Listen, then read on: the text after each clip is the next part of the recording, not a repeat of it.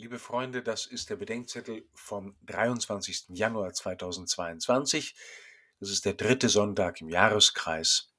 Als gäbe es kein Morgen. Lukas 1, 1 bis 4 und 4, 14 bis 21. Vielleicht kennt ihr die Formulierung, dass man von jemandem sagt, er lebe oder täte etwas, als gäbe es kein Morgen. Es gibt zwei Weisen zu leben, als gäbe es kein Morgen. Entweder indem jemand den jeweiligen Tag ganz auskostet und, wie man so sagt, ganz im Heute lebt.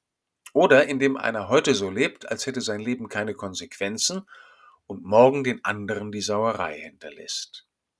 Jesus liest in der Synagoge seines Heimatortes aus dem Propheten Jesaja vor. Die Stelle handelt vom Kommen des verheißenen Messias, der ein neues Zeitalter heraufführen wird.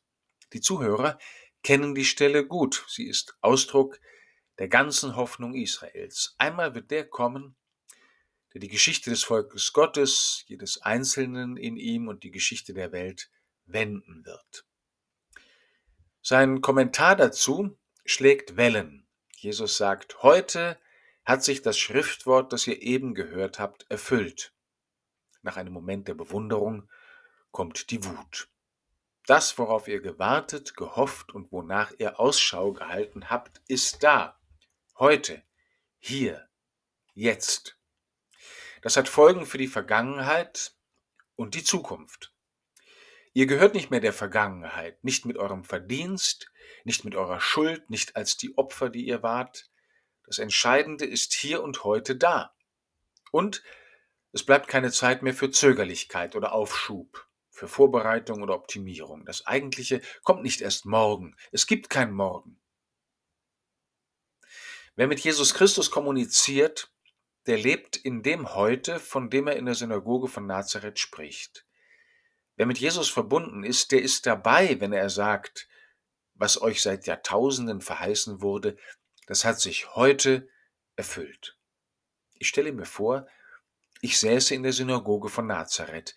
Ich höre ihn von heute sprechen, von diesem 23. Januar 2022.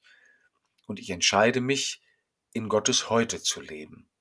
Natürlich gibt es ein Gestern, eine Geschichte, einen Weg bis hierher, aber diesem Gestern muss ich mich heute stellen, wenn ich nicht Sklave meiner Geschichte und meiner Schuld bleiben will. Und es gibt auch ein Morgen, eine Zukunft und ein Ziel, aber von diesem Morgen brauche ich nicht mehr träumen und nichts mehr aufschieben bis dann. Denn das Morgen Gottes hat heute schon begonnen. Das Ziel des Lebens ist mir in Jesus entgegengekommen, bis in diesen Augenblick, als gäbe es kein Morgen.